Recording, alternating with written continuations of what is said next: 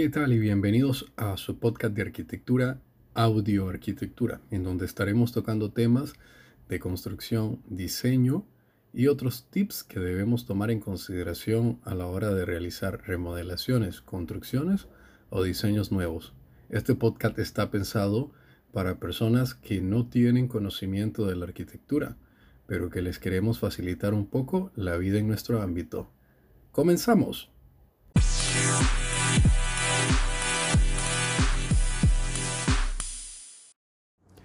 ¿Qué tal amigos de este su podcast Audio Arquitectura? Les doy la bienvenida a un nuevo capítulo. En esta ocasión estaremos hablando acerca de los cinco aspectos a considerar antes de comprar una vivienda. Y en este caso estaremos hablando de una vivienda de segunda mano. Acompáñenme y les comentaré estos cinco puntos o tips o aspectos, como le quieran indicar, que deben de considerar antes de realizar dicha compra.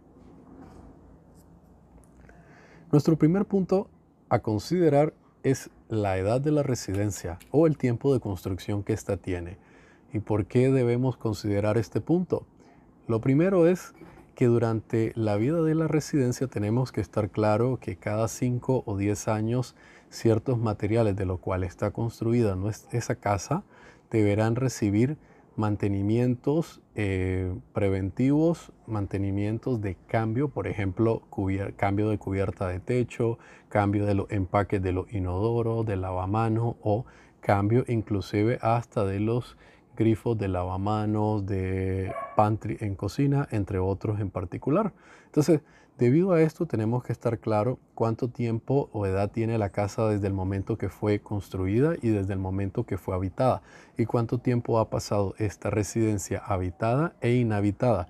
Y ustedes dirán, ¿para qué quiero saber cuánto tiempo está la residencia inhabitada? Les comento que las viviendas al estar eh, deshabitada y sin mantenimiento o sin uso de la misma, pasándole limpieza diario, etcétera, eh, hay muchos de sus componentes que se tienden a dañar durante este tiempo. Entonces es muy importante que nosotros sepamos cuánto tiempo tiene la residencia de estar en uso o no uso.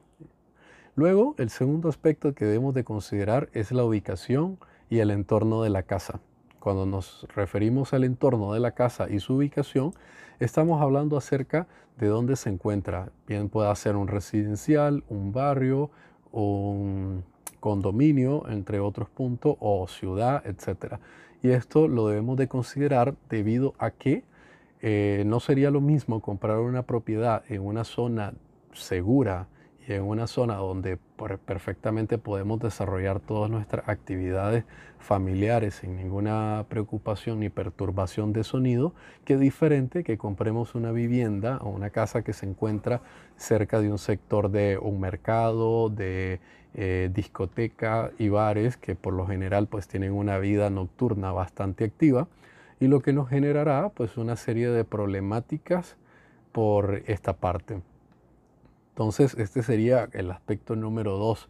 Y sobre todo, pues viendo que la ubicación de la casa no tenga zonas de riesgo, zonas donde pueda pasar un cauce, donde tengamos áreas de inundaciones, fallas sísmicas, cercanía con volcanes activos. Si estuviésemos comprando eh, una propiedad cerca de volcanes como el San Cristóbal o Volcán Masaya, eh, haciendo referencia acá a nuestro país en Nicaragua. Eh, pues debemos de tomarlo muy a consideración. El aspecto número tres es que debemos de revisar que todos los papeles legales se encuentren en regla y que los impuestos se encuentren en cero.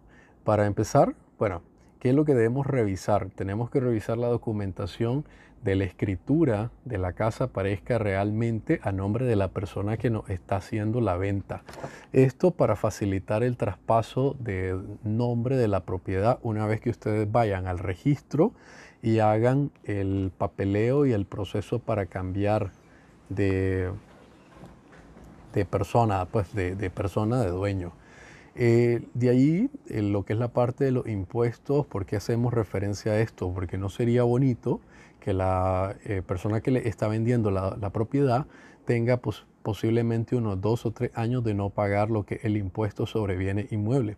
Imagínense lo que sería que compramos una casa valorada en 110 mil dólares o en 50 mil dólares y resulta ser que cuando hacemos el cambio de nombre de propiedad para que aparezca nuestro nombre, eh, se nos dice en catastro o en la alcaldía donde hemos hecho el trámite, donde lo estamos realizando, que la propiedad debe tres años de impuestos de bienes inmuebles y que cada año pues tiene un porcentaje del 1.5 hasta el 2% del valor total de la propiedad. Imagínense, tendrían que desembolsar casi mil dólares por no haber hecho la revisión de esto. Porque si, realizamos la revisión y dentro de ella encontramos que estos impuestos están pendientes, nosotros podemos hacer la solicitud al actual dueño de la propiedad que nos está vendiendo que se ponga en día con todos los impuestos para que nosotros recibamos una propiedad totalmente con cero impuestos. También dentro de esto es muy importante que revisemos lo que son los documentos de los recibos de servicios básicos. Dentro de servicios básicos me refiero a agua potable, y alcantarillado sanitario, a energía eléctrica, a, ahora en la actualidad internet, telefonía, eh, cable, etc. ¿Por qué la revisión de esta documentación? Bueno, esto es simple. Imagínense lo que sería que esta propiedad debe dos años atrasado en facturación eléctrica o al menos unos ocho meses de atraso en facturación eléctrica. Lo que nos estaría dando como resultado que eh, al momento de nosotros trasladarnos a esta propiedad y querer activar la energía, eh, la entidad que controla la energía eléctrica nos dirá, señor, póngase al día con los ocho recibos pendientes que tiene y cada uno de esos recibos es de 2.800 cordos aproximados. Solo por poner un número, ¿verdad? Pudiese ser más, pudiese ser menos, eh, pero imagínense lo que sería eso multiplicado por 8 y pues estaríamos dando una deuda de casi 20 mil córdobas solo por no haber revisado esta documentación. Por ende, le invito que cuando vayan a comprar una propiedad le soliciten, caballero, señora, quiero ver por favor lo que son los documentos de pago del IBI, del impuesto de bienes inmuebles, y el pago o los recibos actualizados de energía eléctrica, agua potable, cable y demás para que nosotros no tengamos ninguna dificultad cuando hagamos nuestras eh, conexiones a estos servicios eh, básicos. Luego, como punto número cuatro, esto es como un tips que para mí es de mucho valor en cuanto a seguridad, es que eh, retiremos las cerraduras o reemplacemos las cerraduras de las puertas de acceso principal de la casa y de la puerta de acceso a la habitación principal. Y ustedes dirán, bueno, pero ¿por qué vamos a hacer ese cambio de cerradura si ya me entregaron toda la llave? Resulta ser que durante el tiempo de uh, vida de una vivienda, supongamos unos 10 años, imagínense cuántas copias de llaves se pudiesen haber sacado. Yo estipulo que al menos unas ocho copias se pudiesen haber sacado durante ese tiempo y es de esas ocho el dueño nos está entregando solo tres. Las restantes cinco ni él mismo sabe en manos de qué persona está. Entonces, para no exponer la seguridad de nuestros bienes, de nuestra familia, es preferible que reemplacemos toda la cerradura.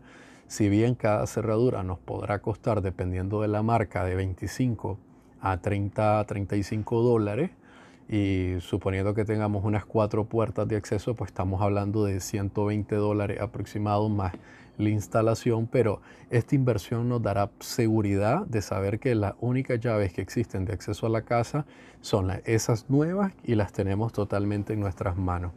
Y de ahí el punto número 5 que nosotros consideramos es hacer una revisión rápida en el sistema eléctrico, revisar el panel eléctrico y la mayoría de conexiones a fin de estar 100% seguro de que no vamos a tener ningún tipo de conato de incendio o intento de incendio cuando nosotros realicemos la conexión de nuestros aparatos eléctricos, televisor, refrigeradores, eh, microondas, etc. Esto es simple y sencillamente eh, contratar a un técnico eléctrico o a un electricista que revise las barras, revise los eh, breakers, porque muchas veces se aflojan con el tiempo y pierden también su funcionabilidad, que es de cortar la corriente una vez que el cable se recalienta por subida de voltaje eh, en el cableado. Entonces, si esto si estos breakers no se, se están dañados durante este tiempo y no lo verificamos al conectar, por ejemplo, un televisor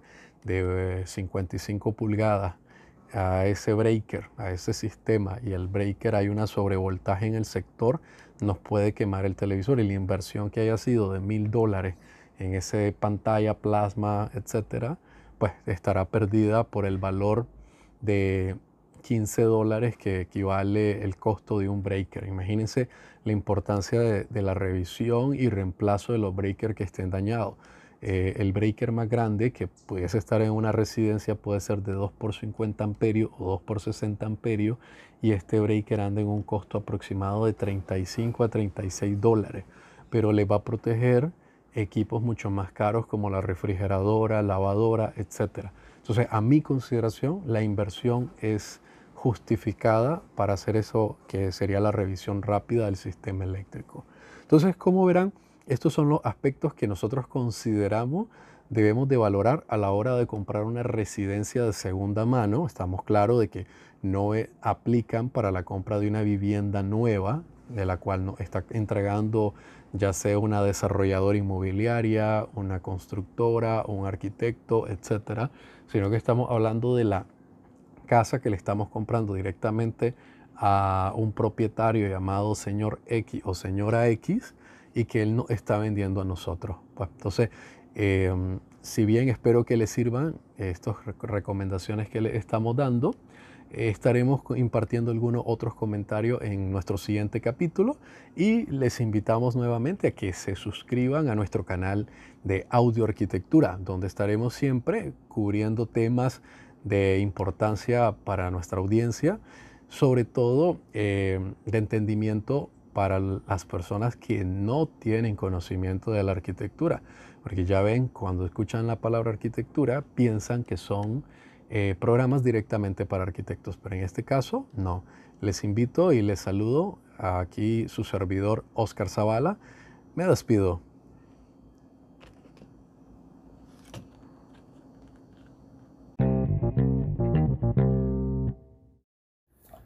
Audioarquitectura es una creación de estudios a través de Oscar Zavala